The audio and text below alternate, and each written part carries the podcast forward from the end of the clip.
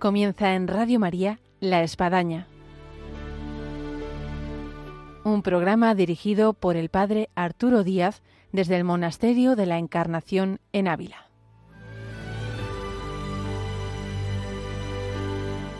Hola, buenos días, les habla el Padre Arturo Díaz, bienvenidos a La Espadaña. En el día de hoy, de este viernes, con todos ustedes queremos hacer una transmisión. Y no es una transmisión radiofónica solamente, es la transmisión de la fe. Eso que nos inquieta, cómo poder hacer que nuestros hijos, nuestros jóvenes, nuestros adolescentes, los que vienen por atrás de nosotros, puedan llegar a vivir la dimensión de la fe que nosotros vivimos. Y para esto tenemos una invitada especial que va a hablarnos de lo que es esta transmisión de la fe.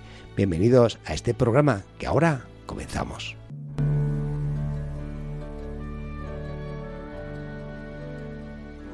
Hola, buenos días Cecilia. Eh, buenos días, don Arturo. Tenemos con nosotros a Cecilia Villalobos, de Málaga, que además está aquí porque tiene una hermana Carmelita, que es la hermana Verónica. Sí, mi hermana pequeña. ¿Y cómo la estáis encontrando? La he encontrado muy feliz como siempre, como sí, sí, deseando... de paz, de alegría, de gozo. Sí, y deseando ver a los sobrinos. que, bueno, vamos a contar un poquito de Cecilia Villalobos, para aquellos que nos están escuchando. Tienes tres hijos, eres maestra. Sí. Eh, tu marido no ha venido porque se ha quedado con el pequeño. Sí, Antonio. Porque tienen, que son cinco, cuatro y... Dos para tres. Bueno, bueno, así que nada, estáis en, plena edad de formar y nos ha parecido muy interesante un tema que, que a todos nos acucia y es cómo transmitir la fe de sentir que en nuestras iglesias falta jóvenes, falta niños, falta matrimonios jóvenes como vosotros, y, cómo podemos hacer para transmitir la fe. Ciertamente la fe es una virtud teologal que nos viene de Dios y que, que es una gracia, pero también nos dice el Papa Benedicto que la fe se transmite por contagio. Y ese contagio, qué importante es. Hmm. Yo, precisamente, te saco del locutorio y te pongo aquí en estos micrófonos y agradezco el tiempo que nos estás concediendo aquí en Radio María, en el programa de la Espadaña, para tocar este tema que, bueno, yo creo que tú lo tienes muy a flor de piel. Una porque tienes tres niños pequeños, otra porque eres maestra y otra además porque sois una familia de ocho hermanos, ¿no? Sí. Y además de los ocho hermanos, eh, hay todo un repertorio de vida consagrada, porque dos hermanos tuyos son, son sacerdotes. Sí. ¿No? ¿Y los otros? También hay, sí, también hay dos que son religiosas y una que es célibe. Bueno, ¿y luego estáis casados? Dos. Dos. Así que bueno. Hay cinco nietos. Todo un repertorio de transmisión de la fe. Eh, la fe, eh, uno hace recuerdo atrás y se nos ha dicho que hay tres núcleos fundamentales, que es la familia, que es la parroquia, que es el colegio. Sí.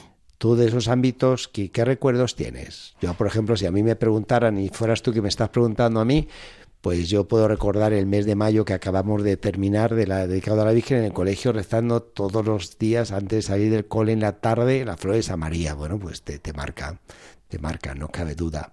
¿Tú qué recuerdos tienes de la transmisión? Yo de la recuerdo pues las tradiciones, sobre todo que siempre en mi casa se han inculcado mucho. Por ejemplo, en Navidad, la misa del gallo y después una celebración.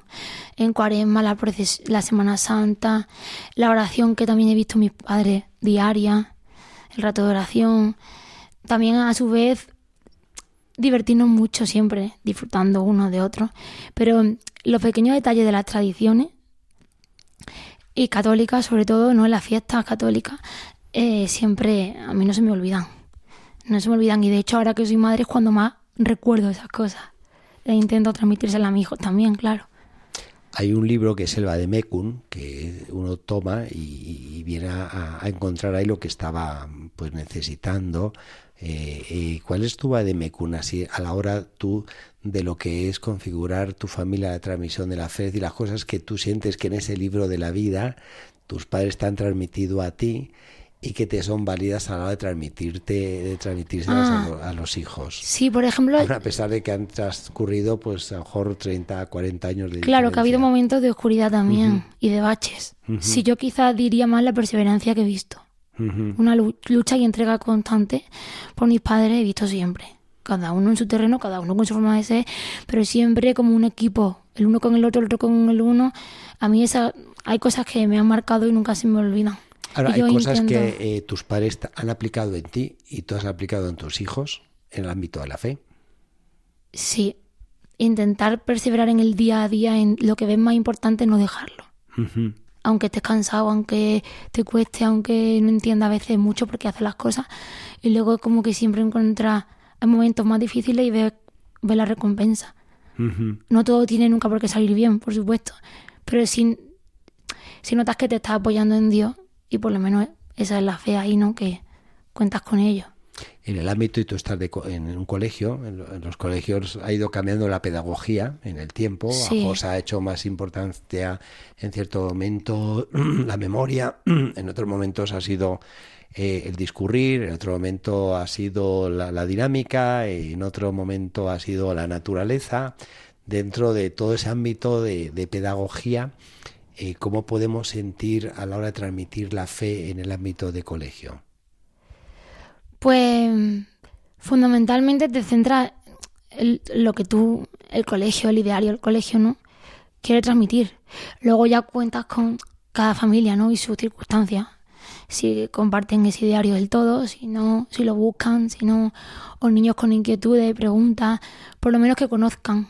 Y luego ya. Pero sí que se nota mucho cuando en la familia le dan mucha importancia a transmitir ese, esa fe y ese ideario. Entonces, la formación que se va dando a los alumnos y a la alumna se va notando que eso va quedando ahí. El colegio puede hacer mucho. Pero mm, sobre todo al final es la familia, aunque es cierto que luego hay muchas circunstancias, ¿no? Personales de cada familia, pero al final es lo que el, el sustento. Sí.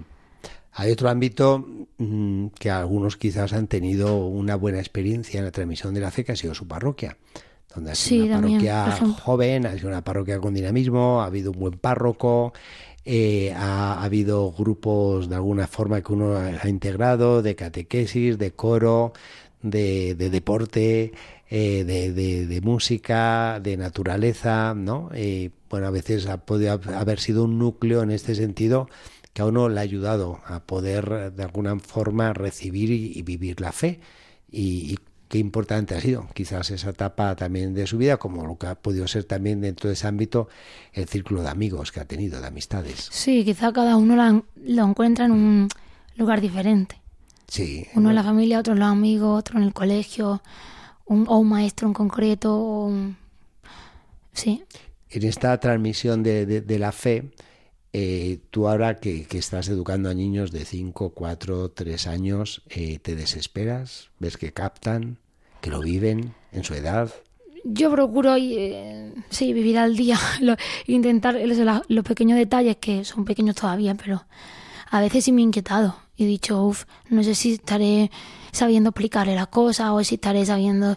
Pero justamente como tengo hermanos sacerdotes, a veces le pregunto dudas y me dicen, tú tranquila que poco a poco se deja pozo. Van viendo, es como cuando te ven cómo comes o cuando te ven como... Pues una vez me sorprendió porque justo cuando más creía yo que a lo mejor no estaba sabiendo hacerlo, eh, porque hay veces que sí, hay veces que no, hay veces que estás como en la fase que usted me acaba de decir. Y una señora en la iglesia se acercó y me dijo, me ha impresionado la devoción con la que han estado tus hijos en misa. Pues yo me quedé alucinada. Digo, no sé, al que habrá hay, visto. que decir que tus hijos, Pero qué pena que, no hay una foto. Esas oraciones pequeñas que, les vamos están en nuestro estudio y, y se han ah, quedado dormidos porque los trajimos para ver si hablaban algo, iban a rezar y, no sé si nuestro programa está siendo muy monótono. Se han quedado dormidos porque están reventados. O, están aquí en un éxtasis en el monasterio de la Encarnación, pero están así realmente de foto. Pena que no la podemos hacer, pero bueno, que nuestros oyentes se los imaginen durmiendo plácidamente cada uno aquí en un sillón y, bueno, dan ganas como también de quedarse en estas, éxtasis, este éxtasis que están teniendo aquí Manolo y, y Cecilia. Sí, sí, sí. Manuel, iban a...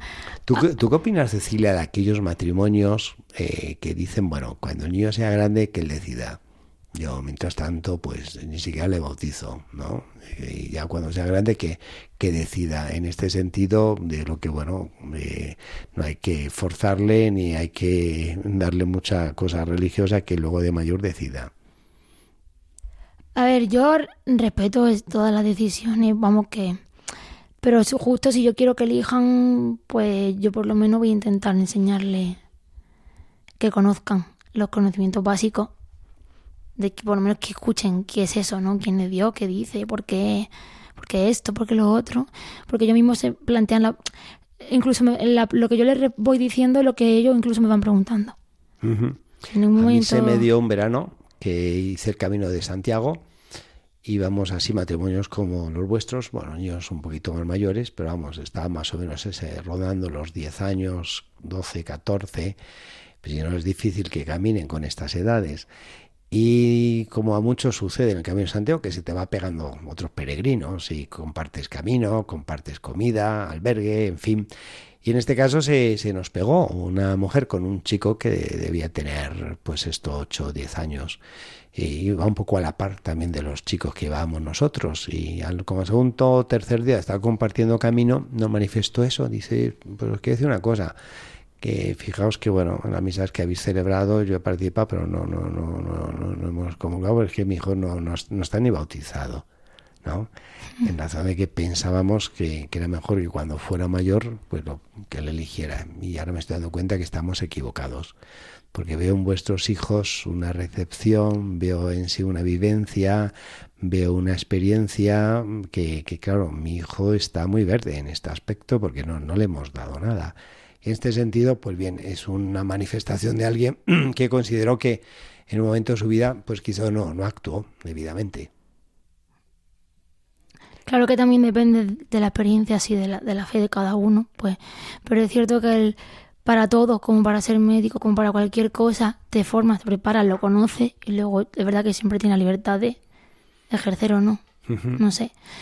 Yo por lo menos para mí ha sido tan importante que yo por lo menos yo sí se lo quiero transmitir, no sé cómo irá la cosa, pero ahí sí, luego hay una vivencia en estas edades que, que, luego ya pasa, que uno no la tiene, que es la imaginación.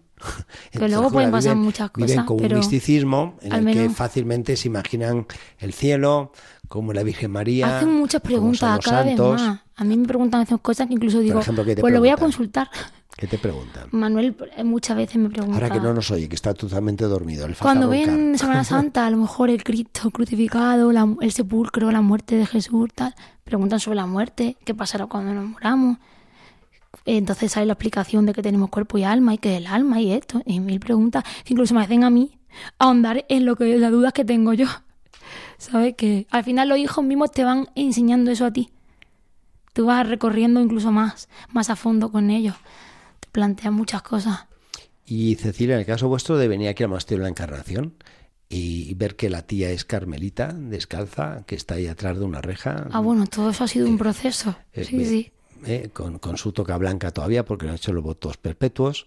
estos niños, ¿Qué, refieren luego? ¿Qué preguntan? ¿Qué Como antes eran muy pequeños, pues tan solo se limitaban a hacer lo que hacíamos todos, ¿no? Como, pero hoy, por ejemplo, Cecilia, durante los cantos, de la, bueno, el canto de la salve, me ha estado preguntando, ¿y, ¿y por qué no salen de la, del convento? ¿Y por qué? ¿Y por dónde entran? ¿Y qué hacen todo el día? ¿Y por qué yo no las veo ahora mismo? ¿Dónde están? Y me empezado a hacer un montón de preguntas. Alucinante para tener cuatro años, todas las preguntas que se hacen pero están muy contentos de... Para él es curioso porque en el locutorio, a pesar de que ella esté detrás de la reja, que la vemos, es como si estuviésemos en el salón de la casa. Hemos hecho todo tipo de recreación, hemos bailado, cantado, hemos contado cosas, hemos contado chistes, anécdotas del colegio. Y Verónica también, eh, la, la hermana Verónica también nos ha contado un montón de anécdotas del convento y nos hemos reído mucho.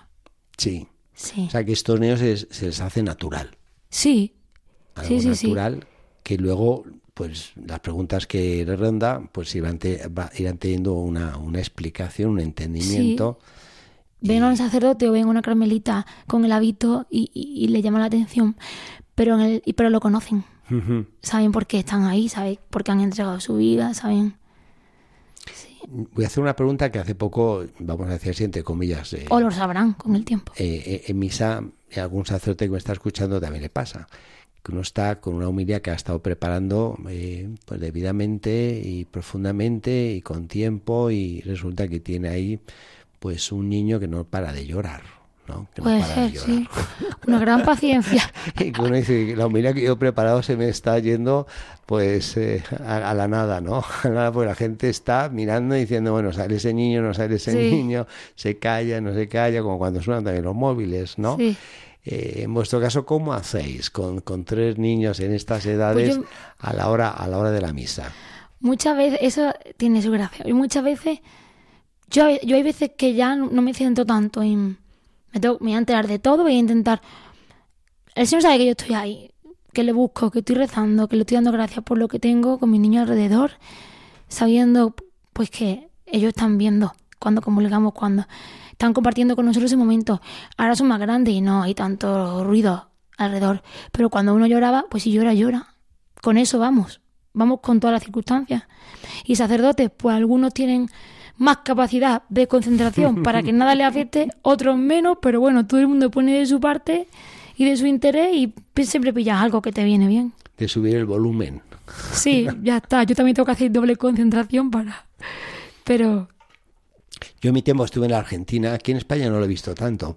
Había una especie de fondo de iglesia que le llamaban la pecera, que era eh, todo acristalado y como había mucho niño, ahí eh, había misas, especialmente de, de- de niños, matrimonios jóvenes, que se metían en una especie de coro acristalado donde tenían ahí sus debidos altavoces. con música. sí. No, no, no, con la música, con la, con la Ah. misa. Era con la misa y ellos intentaban seguir la misa donde en esa llamada así pecera era una especie de guardería donde los Ah, niños sí, sí, lógicamente, algunos se quedan pues, en ahí, guardería. sí, eh, que, pues eso, estaban a gatas, gritaban. Yo me de lo todo, quedo conmigo y poco a poco van... Claro, no era guardería, era dentro de la iglesia, Sí, todo sí, eso lo he visto, me lo- me lo han comentado alguna vez, así, yo nunca la he visto. Pecera. Yo, yo aquí en España no la he visto. ¿Habrá alguna por Yo ahí? es que nunca se me ha dado el caso. Siempre hemos ido todo y hemos buscado un banco así más discreto atrás.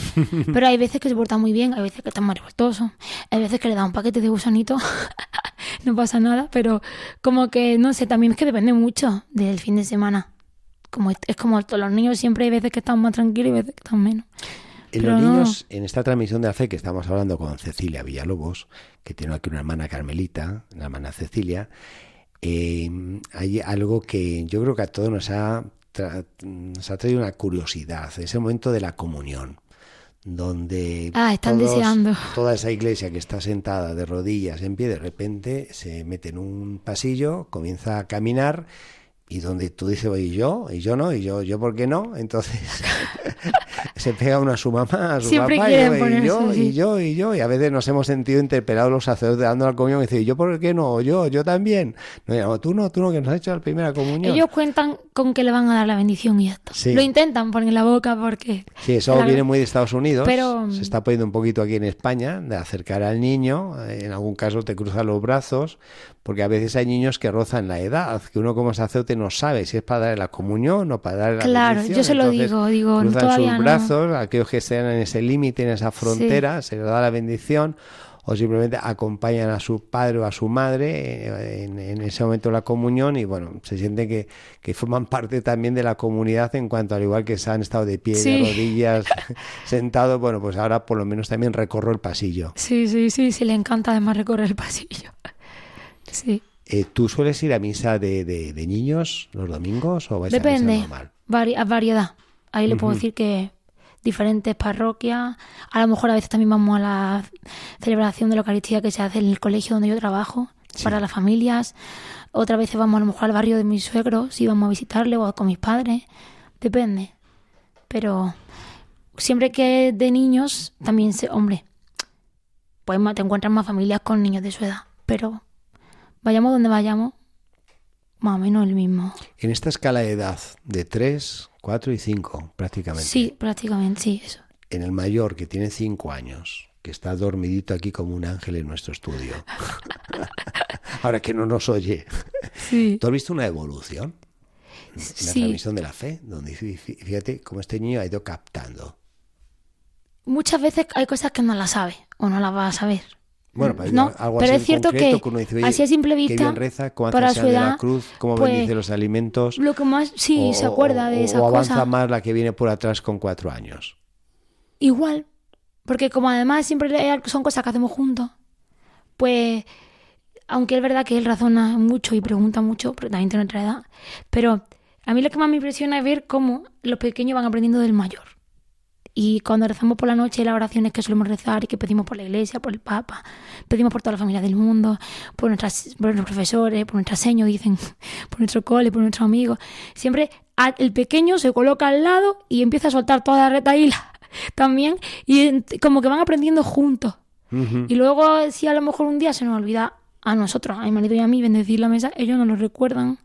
O, o si vamos a rezar un misterio del rosario en alguna ocasión, venga, ¿cuántas bolas son y cómo va esto? Y preguntan, tienen curiosidad. ¿Cómo hacéis para que bendiga los alimentos y recen a mejor en la noche? Pues nosotros nos ponemos todos a bendecir antes de comer. ¿Pero ellos ya bendicen o vosotros? Ah, sí, se lo saben, sí. Nos vamos turnando. El niño Jesús que nació en Belén bendiga la mesa, nosotros también. No, rezamos, bueno, la bendición de alimentos que vamos a tomar. Amén. Real Eterno nos esa.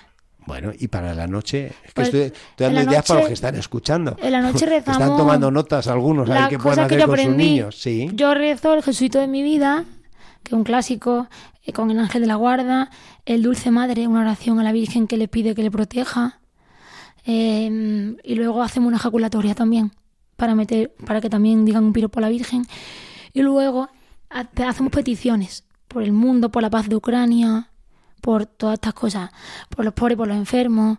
Y luego, por último, le nos ponemos a hablar de lo mejor del día o de algo que nos haya costado o algo que nos haya puesto triste.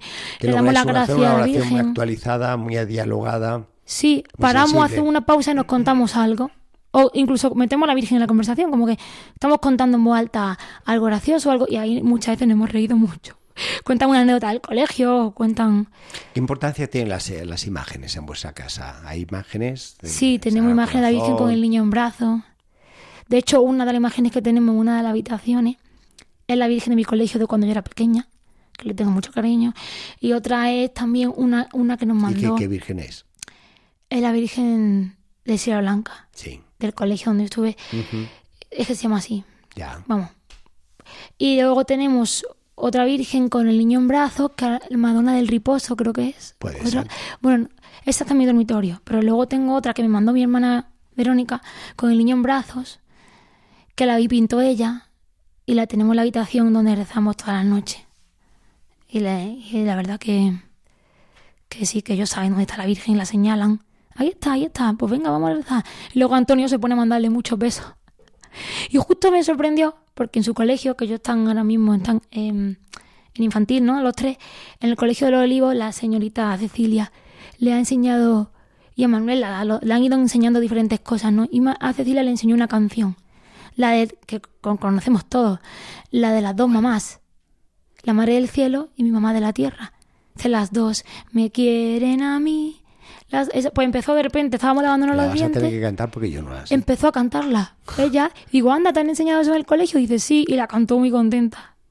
Y me gustó que la aprendiera. Es decir, la importancia que tiene también la música, las canciones en estas edades. Eh, a ella le encanta eso, sí. Yo siento es una pena que estamos perdiendo el cantoral donde se canta cada vez menos en las iglesias, de alguna forma hay más coro o hay más megafonía. A mí me gustaría saber más canciones. Pero efectivamente, yo tengo miedo de que va a llegar una ruptura generacional. Bueno, tampoco, depende también de cómo canta cada uno, ¿no? Porque yo... A veces nos contratan para que llueva. Pues sí. Y lo hemos logrado, ¿no? Cantamos tan mal que la necesidad bueno, como hace falta que llueva, pues... bueno, pues nada, comienza a llover, comienza a llover. Hoy se nos va acabando el tiempo aquí en la espadaña. Queríamos que estos niños hubiesen, hubiesen, hubiesen llegado a, cantar, a rezar, pero vamos, se nos han quedado aquí en un éxtasis que nos encantaría mandar alguna foto de algunos de ellos, pero... pero... En vez de rezando, le mandamos una foto durmiendo. yo, yo, yo, yo, yo creo que sí, yo creo que sí. Por último, Cecilia, ¿tú qué consejo dejarías? Me han escuchado a las monjas cantar y se han quedado. Sí, se han quedado así como están, en éxtasis. ¿Qué consejo darías acerca de la transmisión de la fe al término de nuestro programa? Pues que la unión y el apoyo, al final, en nuestros padres, sobre todo, porque son nuestro ejemplo, y entre nosotros, entre los padres matrimonios jóvenes, es muy importante porque también sentirte acompañado, pues ayuda. Pero no sé, yo el consejo que me doy a mí misma, que aunque a veces las cosas sean difíciles, pues que estemos ahí y que contemos con Dios y, confiemos en que nos va a ayudar. a Vale, esto. pues dejamos- Y pase lo que pase, como lo dejamos en sus manos, pues ya está. Poquito a poco todo se andará. Y también, hombre, yo, hombre, yo también, ya son cosas personales, pero también le pido que me ayude mucho en los momentos más complicados. dejamos estos consejos de esta transmisión de la fe eh, a todos nuestros oyentes y, y pedimos para que esta fe, esta fe que ya eh, nos es dada y nos es transmitida, seamos capaces nosotros de transmitirla. Por muchas gracias a Cecilia Villalobos, madre de tres hijos, eh, hermana de en total de, de- de cinco religiosos, de, una con familia de ocho hermanos, con una hermana aquí carmelita, en fin, creo que la fe ha sido transmitida, vivida y, y estos micrófonos dejan ese testimonio. Muchas gracias, Cecilia. Muchas gracias a usted. Y te esperamos para otra. Un saludo a los niños, a que los despertemos. Vale. Gracias. Llegamos así, en este nuestro programa, un poco especial, con unos niños que traíamos, pero que se nos durmieron, quedaron en éxtasis, así que hemos podido conversar este sentido con más tranquilidad y silencio y pausa con su madre, con Cecilia Villalobos, en este deseo y este programa que ha estado dedicada a la transmisión de la fe. Muchas gracias por la atención a todos nuestros oyentes y hasta el próximo programa. Dios mediante, el próximo viernes. Les esperamos aquí, en Radio María, en La Espadaña.